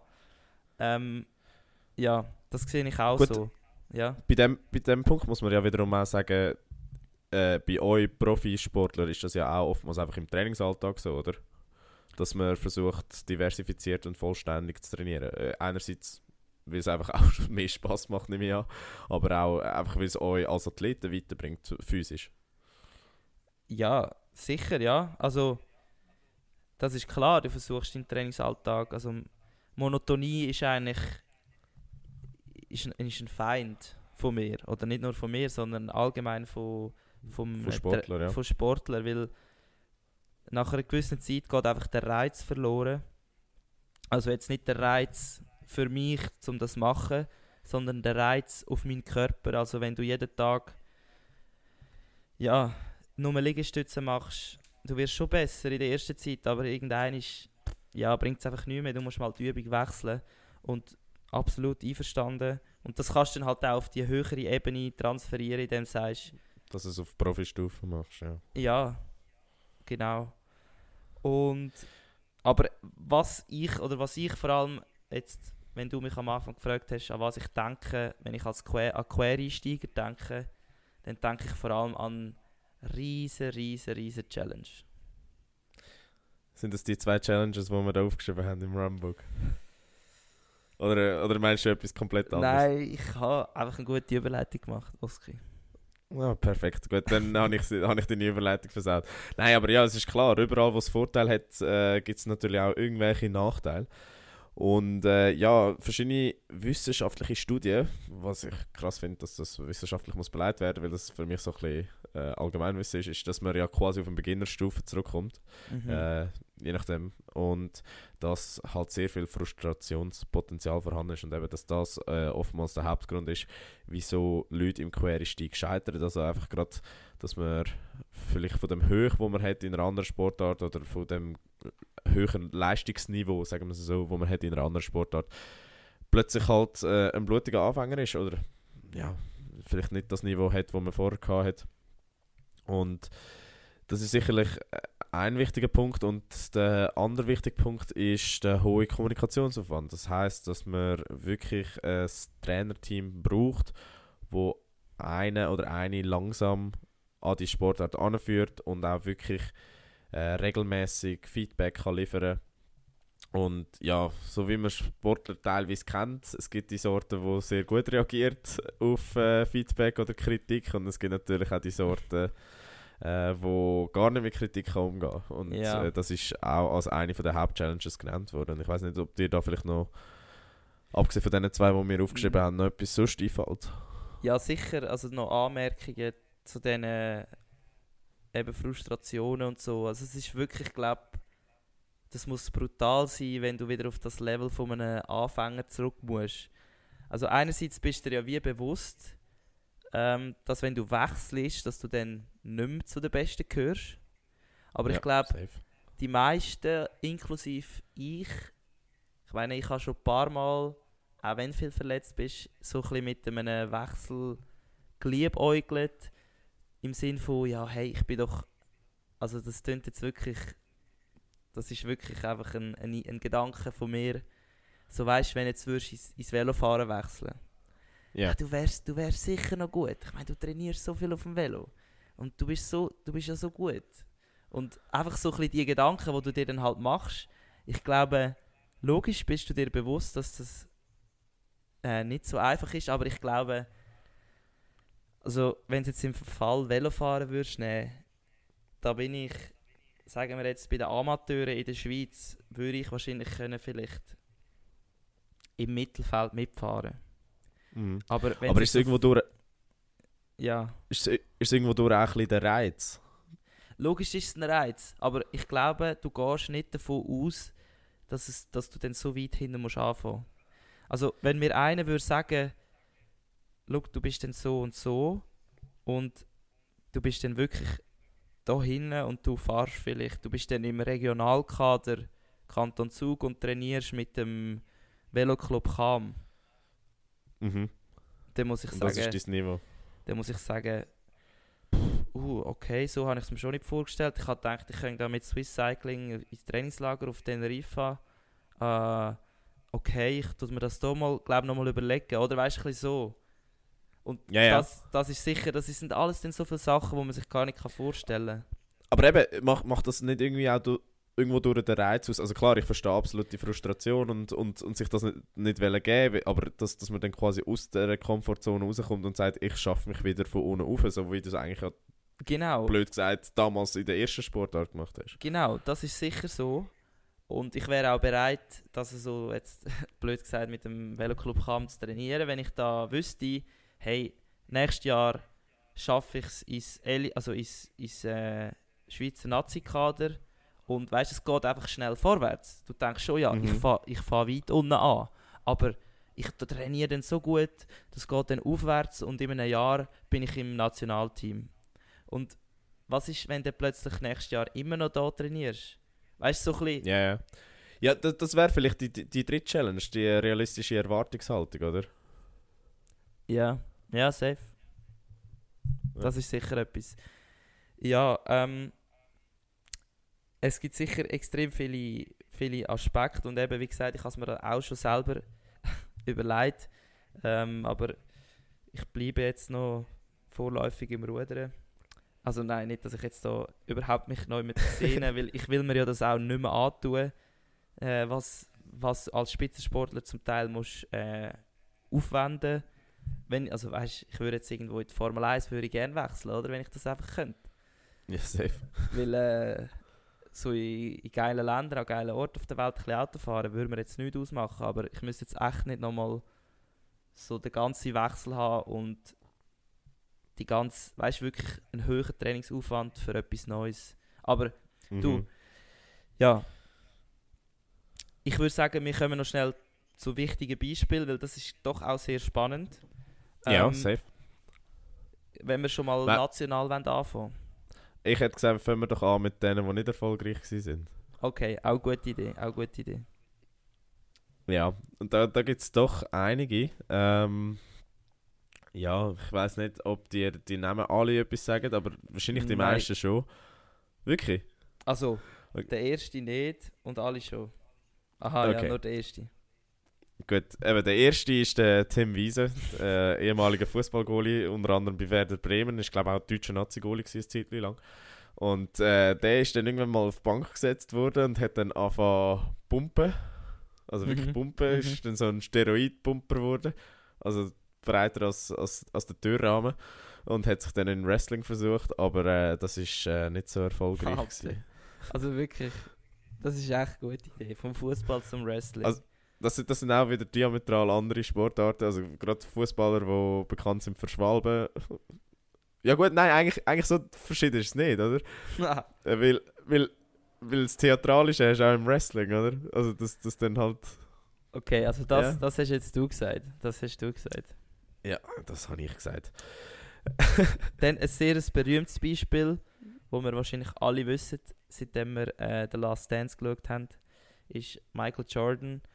Ja, er hat wollen, er hat dort, glaube ich, so ein bisschen eine äh, mentale Krise gehabt. Wirklich gar keine, Sinneskrise, ja. keinen Bock mehr gehabt. Und hat dann ins, also zum Baseball gewechselt. Da kannst du sicher mehr dazu noch sagen. Ja, also ich, ich weiß nicht, magst du dich erinnern, wie sie es porträtiert haben bei The Last Dance? Weil ich habe es irgendwie im Kopf gehabt, dass die das als sehr positiv bewertet haben. So, ja, er ist, er ist in die unteren Liga und er hätte es können in die MLB schaffen, aber wegen dem Lockout hat er es dann nicht geschafft. Ich weiß Ist- nicht ist- ganz genau, aber Aber es war doch irgendwie so, gewesen, nicht? Also ähnlich, Ja. dass, dass er hätte es können schaffen und so. Und so was ich beim Recherchieren so gelesen habe, ist, dass er keine, wahrscheinlich keine Chance gehabt hätte. Aber gut. Das ist So- jetzt noch sei- etwas, es wo drum. Ja, auch. näher ist als Fußball zu Wrestling, also von Basketball zu Baseball. Gut, und er ist ein typisches Beispiel von denen, wo, wo das halt schon von klein auf gemacht haben. Der hat halt in der Highschool schon beides gemacht und, und Genau. beides gespielt. Entsprechend hat er ja für beides quasi die Veranlagung gehabt. Genau. Dann ähm, haben wir eben den Conor McGregor, unser, unser Superstar, wo ja vom äh, MMA äh, ja, eigentlich gewechselt Boxen. hat zum Boxen. Das war damals, gewesen, 2017, gegen den Floyd Mayweather. Für die, die sich noch mögen erinnern, der Riesenkampf, wo ja beide eigentlich durch das Multimillionär geworden sind und seitdem eigentlich nur noch auf Luxusjachten am Koksen sind. Ähm, das ist der Match, äh, der, der Boxkampf gsi. Äh, ist dann auch gescheitert, oder? Hat, am Anfang hat er sich gut geschlagen noch, das weiß ich noch. Mhm. Und dann irgendwie so in der achten Runde ist dann aber ziemlich schnell fertig gewesen mit da- dem Connor. Und, Oder der und da sieht man eben, da sieht man eben, also er hat ja als äh, Jugendlicher geboxt, bevor er ins MMA gewechselt ist. Und äh, das ist doch ein Sportart, der eher ähnlich ist wie das, was er macht, oder? MMA. Und äh, er hat sich nicht so schlecht geschlagen. Da ist halt immer die Frage, wie viel hat der Floyd einfach la, la machen mit sich, weil er gewusst hat, ja, ich habe den sich unter Kontrolle und wie viel ist dann halt wirklich Dominanz gewesen, oder nicht Dominanz, aber äh, das gute Level von vom Conor McGregor. Aber ja, für 50 Millionen würde ich mir auch die Fresse polieren lassen. Also so ist es nicht. genau. Ja. Dann das nächste, ähm, der Ivan Perisic. Ich, also ich meine, der Name sagt mir etwas. Der ist ja ein guter äh, Fußballer gewesen, auch bei Kroatien. Ähm, mhm. Perisic, wo ist, er? ist er irgendwie United, Manchester United gewesen, oder in England? Nein, er, nein, er ist mit Manchester United in Verbindung gebracht worden, aber er ah. spielt momentan bei Inter Mailand. Okay, also in Italien. Und jetzt musst du mir das erklären. Zu Volleyball. Ja, der ist, der ist äh, ja, Profifußballer, ist ja auch Vize-Weltmeister geworden, hat, genau, äh, jetzt ja. grad, hat auch schon Champions League gewonnen, alles Mögliche. Und der hat äh, eine Runde lang mal bei einem Volleyball, also auf der World Tour mitgespielt. Und äh, hat, äh, hat aber nicht, also ich glaube, jedes Spiel verloren, aber äh, ja, ist äh, trotzdem. Vor allem kann ich mir nicht vorstellen, wenn als so erfolgreicher Fußballer, da lebst du so in einer anderen Welt und dann gehst du ins Volleyball. Gut, aber der hat vielleicht einfach Bock gehabt. Irgendwie. Ja, geile Sicht in dem Fall. Hat schon zwei, zwei Startplätze gehabt, irgendwie niemand Gescheites gefunden und gesagt, ja komm, willst du machen. Sehr geil. Also, also ist geil, also ja. Genau. Und, ja, das letzte, letzte, Beispiel auf dieser Liste ist sehr ist, berühmt. Das, das ah, darf, ist mir gerade noch eingefallen. Also ich weiß ja. jetzt wirklich nicht, was da der Stand ist, aber man hat ja schon lange gewusst, dass der Usain Bolt, wo alle kennen, äh, Sprinter 100 Meter äh, Olympiasieger, Weltrekordhalter, schnellste Mann von der Welt, ähm, ist sehr großer Manchester United Fan und hat er denn wirklich, also er ist glaube ich mal im Training gewesen, oder bei Manchester United? Er ist sicher eines im Training gewesen, aber ich glaube, das ist mir so ein bisschen Spaß gewesen und nachher hat es Trials gegeben in Dortmund. Ich weiß nicht, ob du dich magst erinnern an das. Nicht genau. Aber dort, dort haben sie ihn dann nicht genommen und dann ist er ja irgendwie auf Australien abgehauen. Also ja, abgehauen. Ja, ist ja. auf Australien gegangen zu irgendeinem Verein und hat dort sogar in so einem Testspiel getroffen und alles mögliche. Also ganz, ja, ja, ganz ja. gestört, Stimmt, ganz gestörte Gesicht, ja. Geschichte. Und ja, wir werden glaube nie herausfinden, ob es am Skill gelegen ist oder an der Kaltsvorstellung, aber äh, ja, der Usain Bolt ist dann nicht Fußballer geworden. Weil die, ich glaube, sie haben ja verpflichtet, aber dort ist halt auch wiederum die Frage, ist es... Äh, weil er genug gut gewesen wäre oder halt als Werbegag. Schon krass. Ja, genau. Und jetzt zu den Beispielen, wo eigentlich mehr oder weniger erfolgreich verlaufen sind. Ähm, mhm. Eben, wir können da über die einzelnen Namen noch wirklich krasse Geschichten erzählen, weil man muss halt sehen, hinter jedem Quereinstieg ist eigentlich eine verdammt gute Story, weil niemand wechselt einfach so mit äh, ja, zack, zack, von einem von einer Sportart in die andere, sondern da hat es immer Höchst und Tiefs dahinter und das wäre natürlich, also Doc-Material hoch 1000 von jedem einzelnen von denen und darum wollen wir da gar nicht tiefer reingehen. Ähm, national haben wir zum Beispiel die Marlene Reusser, wo ja erst seit etwa drei Jahren äh, Sie ist Radfahrerin, oder? Genau, ist äh, mittlerweile zweite an den Olympischen Spielen geworden letztes Jahr im Zeitfahren in Tokio. Sie ist, glaube ich, Vize-Weltmeisterin. Sie ist mehrfache Schweizer, Meister, Schweizer Meisterin. Ähm, also wirklich, sie gehört im Moment zu den besten Frauen-Radfahrerinnen, die es gibt. Ähm, und sie hat eigentlich erst vor etwa drei Jahren aktiv auf Velofahren macht nebenbei auch noch, äh, also hat nebenbei noch ihre Ausbildung als Ärztin gemacht, ist jetzt auch noch Ärztin. Und ah, krass. Ja, also die hat auch das und, definitiv und, den Sprung geschafft. Und was war sie vorher? Gewesen? Äh, jetzt, warte jetzt. Sie ist. Boah, jetzt überfragst du mich gerade. Also sie ist sicher sehr aktiv gewesen. Ähm, ich habe sie da noch offen. Jetzt muss ich mir schnell den Werdegang. Ähm. Ich sehe jetzt da jetzt gar nicht, was sie vorher gemacht hat, ganz ehrlich. Gut. Wir gehen jetzt einfach mal davon aus, dass, dass wenn sie auf der Liste war, dann, äh, dann ist sie eine Quereinsteigerin. Genau. Aber ja. Ah, da, look, da steht einfach, ähm, sie ist vorher sehr erfolgreich als Amateurin unterwegs gewesen. Also sie ist wahrscheinlich schon am Velofahren gewesen, aber mhm. hat das nicht irgendwie profimäßig betrieben und hauptsächlich studiert. Also so ist das, so ist das glaube ich. Also ähnlich wie die, äh, wie heißt sie, Nienke Brinkmann, wo man am genau, Anfang erwähnt hat. Genau.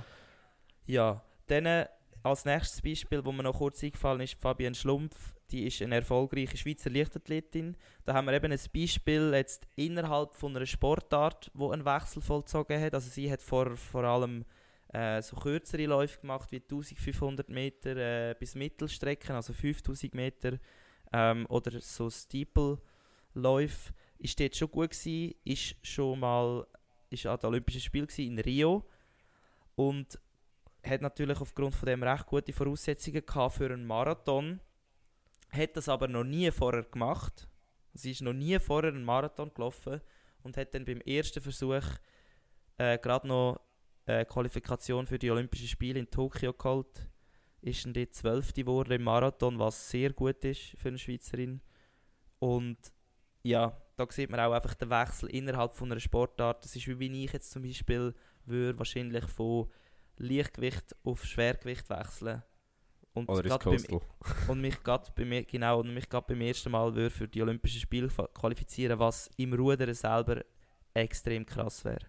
Ja. Aber wenn wir bei Rudern sind, du hast noch zwei internationale Beispiele aufgeschrieben, wo mir gar nichts sagen. Musst du musst da vielleicht kurz erklären. Genau, also in der Ruderwelt sicher Oli Zeidler, sehr bekannt. Ähm, er hat vom Schwimmen gewechselt ins Rudern. Er ist wirklich nach zwei Jahren ist er Gesamtweltcup-Sieger im Einer geworden und nach drei Jahren. Weltmeister im schweren Männer Einer. Und das schwere Männer Männer Einer ist eigentlich die Prestige-Kategorie, die es gibt. Also dort hast du wirklich so die Dudes, wo dort, wo seit 10, 15 Jahren dabei sind, richtige Legenden sind. So Goats machen dort mit. Und er einfach so in drei Jahren schnell Weltmeister wurde. Aber da sehe Mega, ich zum Beispiel krass. eben Ding auch nicht, weißt du, die Verbindung, außer dass du ein grosser Kasten bist. Also weißt du, so von den Bewegungsabläufen und so. Ja, aber ich sehe würde nicht, aber als Schwimmer hast du natürlich extremes Gefühl fürs Wasser. ja. Also du nicht unterschätzen, wie ähnlich die Bewegung ist oder wie ähnlich der Sinn dafür ist, wie etwas durchs Wasser musst bewegen.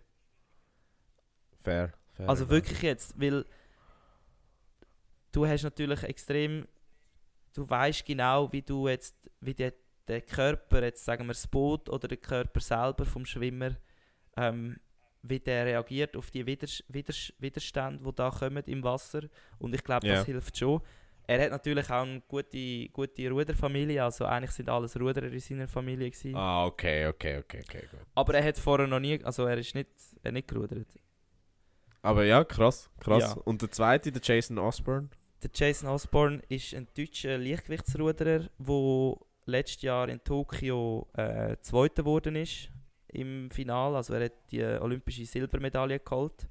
Gegen Und den bist du gefahren, oder? ja, ja, ein paar Mal. Also ich bin sicher zwei, drei Saison gegen ihn gefahren. Und er ist einfach ein brutales Tier. Eben, Motor hat er krasse, also krasse Lungen, ähm, krasses Herz. Und er hat einen Vertrag bekommen bei der Koenig Quickstep. Ich weiß nicht, sagt er das Team etwas? Das ist Das dort, Team sagt mir etwas, ja. Julien Alaphilippe ist. Der Genau. Cavendish ist auch dort.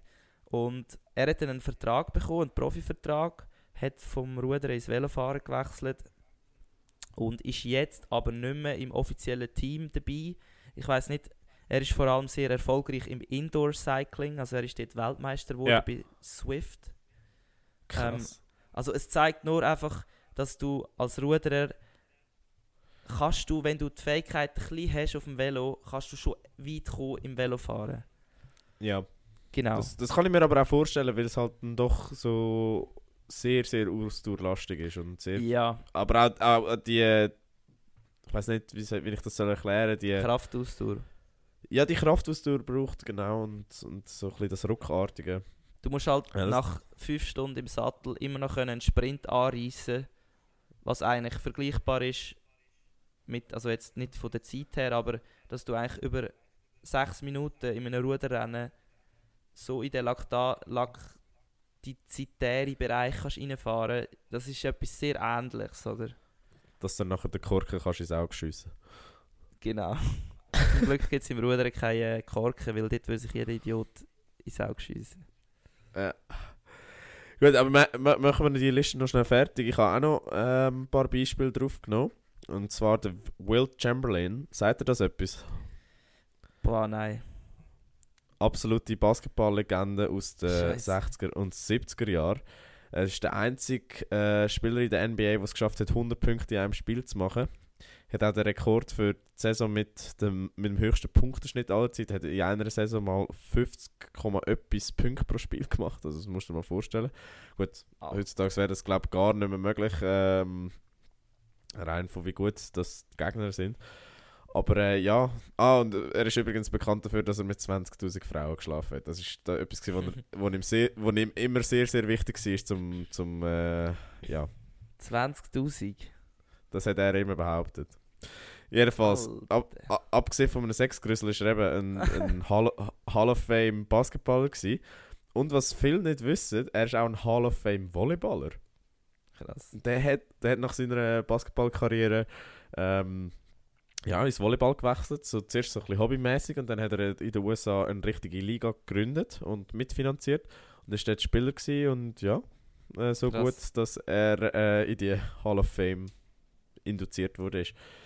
Und ein anderes Beispiel, das wir haben, das ist äh, klar, sie haben wir ja schon im Februar während unseren Dailies immer wieder mal erwähnt, die Esther Ledetzka, wo Ja. Ski und Snowboard äh, Olympiasiegerin wurde, ist, an dem gleichen Spiel. Ähm, ich glaube, bei ihr sind wir immer noch nicht ganz draus gekommen, wie das geht. Also da, Nein. Und ich weiß auch nicht, mit was hat sie jetzt zuerst Volleyball, äh, Volleyball, zuerst gesnowboardet und dann eigentlich ist sie Quereinsteigerin geworden im Skifahren. So ist es, oder? ich weiß, also die Reihenfolge weiß ich nicht, aber sie ähm, fährt ja scheinbar nur hobbymäßig Snowboard. Also die trainiert Snowboard gar nicht, die geht einfach an die Wettkämpfe. Und Ah. gewinnt. Also, das musst du dir mal vorstellen. Und äh, ja, einfach, einfach nebenbei noch so ein bisschen im Weltcup am Rumfahren. Bei der Sch also, genau. nicht ohne. Nicht Also, ohne.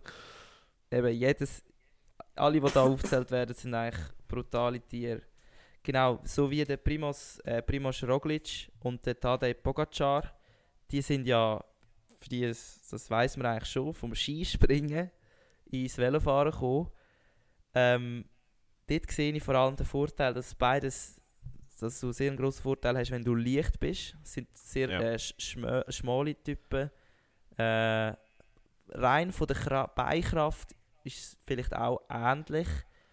Was ich halt nicht so gesehen ist, ähm, ja, im Velofahren musst du halt konstant eben die, Ja. die Kölben, die Zylinder bewegen und im Skisprung hast du halt wirklich die eine explosive Bewegung, die dich abschießt sozusagen. Ja, hat auf jeden Fall gut geklappt.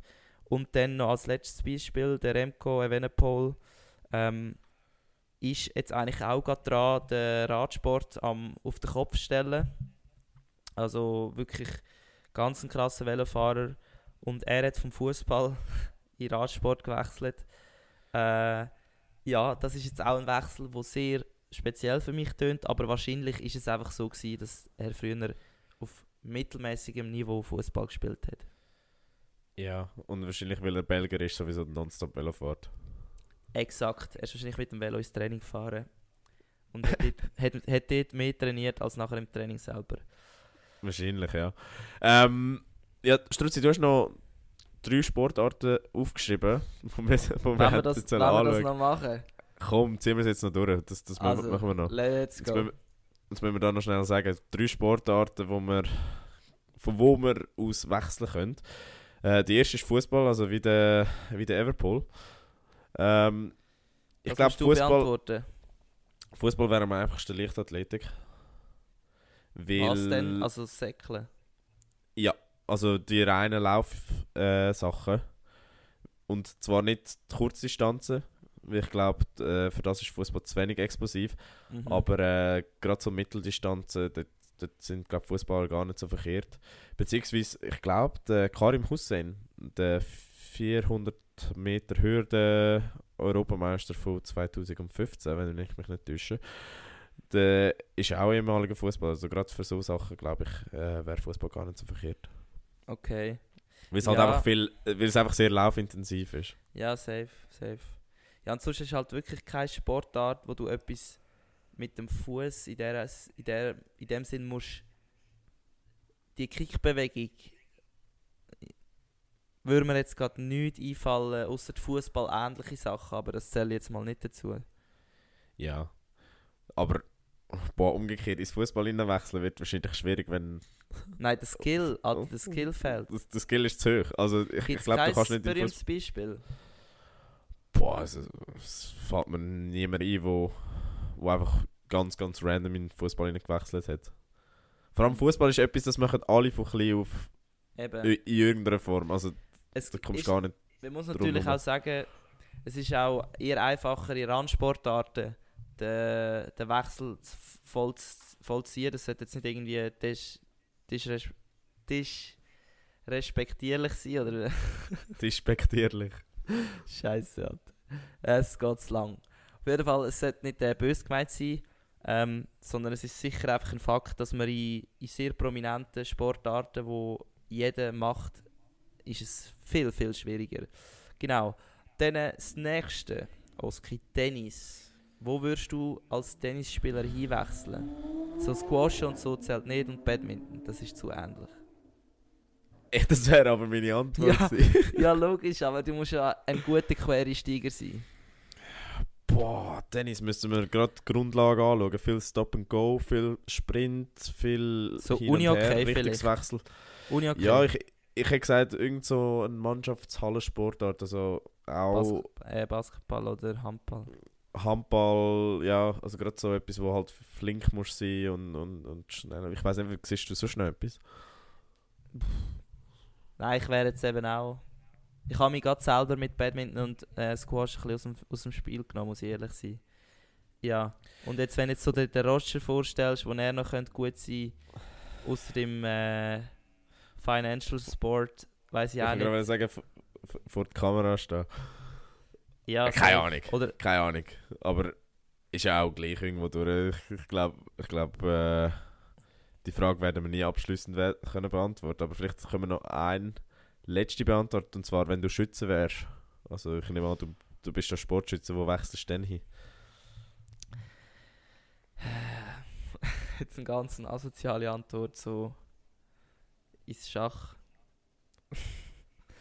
nein, Meinst nein, nein.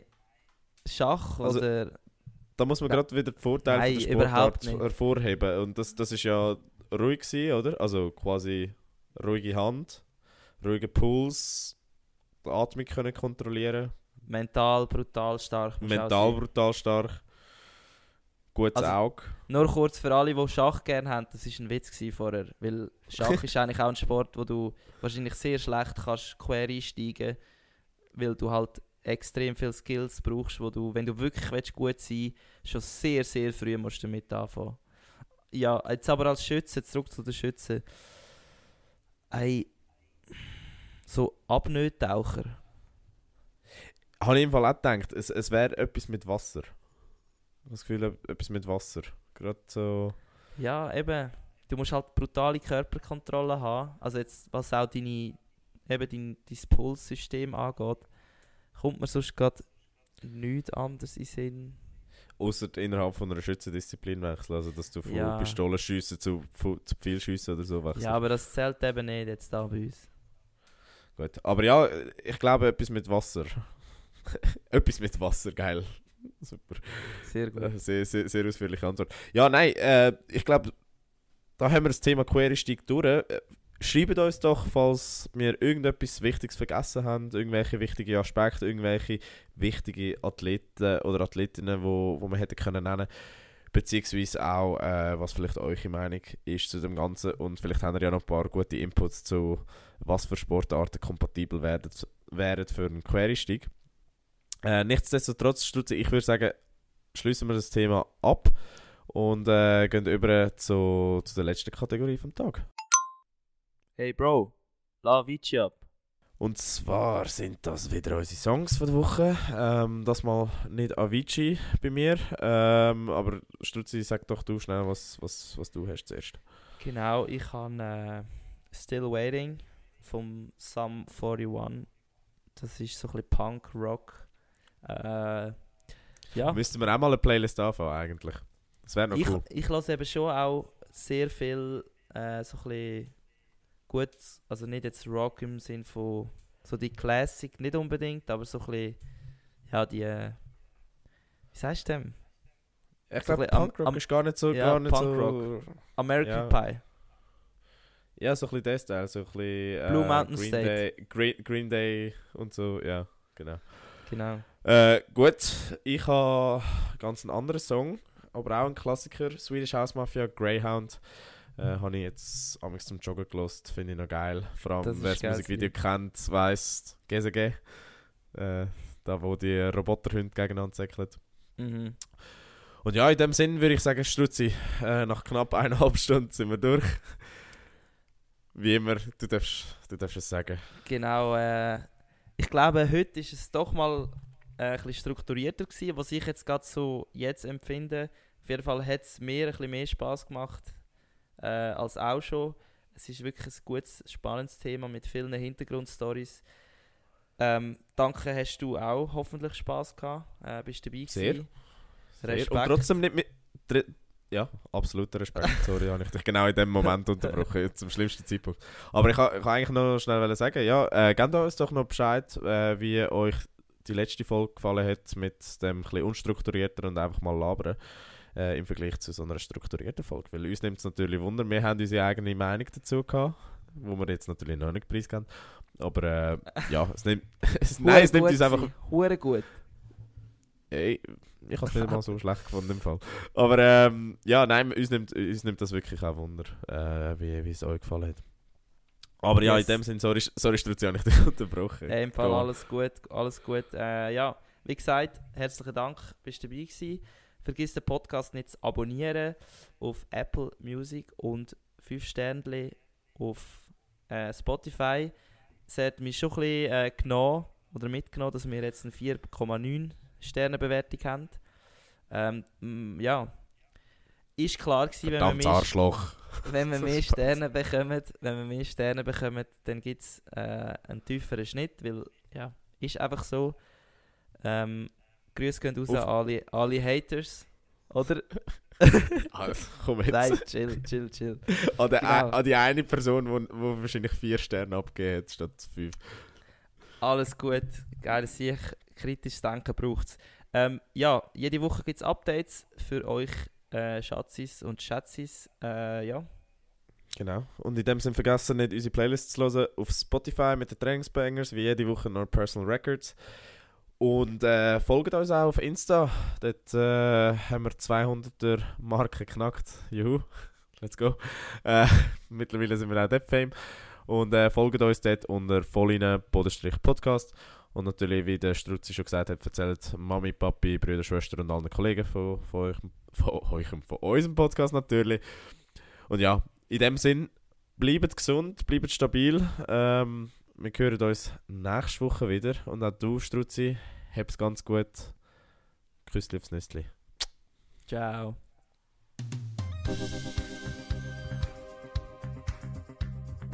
Voll inne, der Sportpodcast mit mir, André.